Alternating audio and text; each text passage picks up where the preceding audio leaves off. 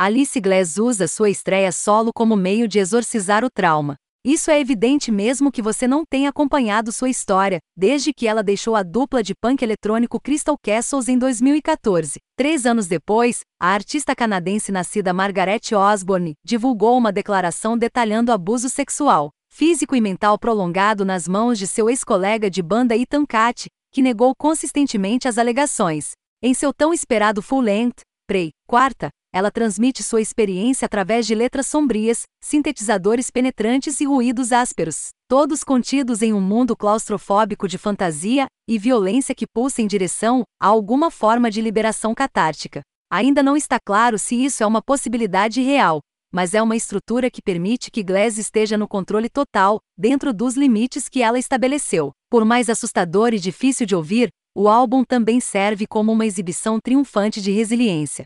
Mas a energia subversiva de Prey, quarta é sentida mais profundamente em suas letras, que muitas vezes encontram Glass encarnando o papel do agressor na tentativa de expor e reverter a dinâmica de poder do relacionamento. Ela revela sua maior tática no destaque empolgante de Unted onde ela declara: assista ao caçador ser caçado. Em outros lugares, ela usa as palavras de seu agressor contra ele simplesmente recitando-as em um tom frio e sem afeto. Não fale com seus amigos. Não fale com sua família. Não conte a ninguém. Você não vale a pena acreditar. Ela canta em Piner Benealins. Em Jogo Justo, sua voz é tão clara na mixagem que quase soa separada do instrumental que a acompanha, o que só torna suas palavras claramente mais inquietantes. Eu sei que você não sabe disso, mas você é um clichê, você estraga tudo. Mas quando ela grita, onde você estaria sem mim? No refrão, parece menos que ela está repetindo uma pergunta uma vez dirigida a ela do que uma que ela está jogando para ele. Não naquela época, mas agora.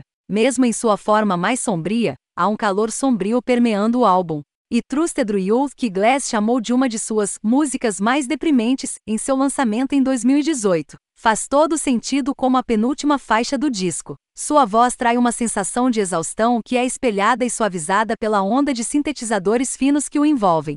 É um momento devastador de introspecção crua que às vezes parece estar faltando no resto do álbum, que é forte e imprevisível a cada passo, mas às vezes pode faltar equilíbrio. Por mais surpreendente e ambígua que sua música possa ser, porém, ela não pode mais ser descrita como enigmática. Prey. Quarta é um documento de recuperação brutalmente honesto que oscila entre esperança e desespero, mas uma coisa que você nunca duvida é sua humanidade.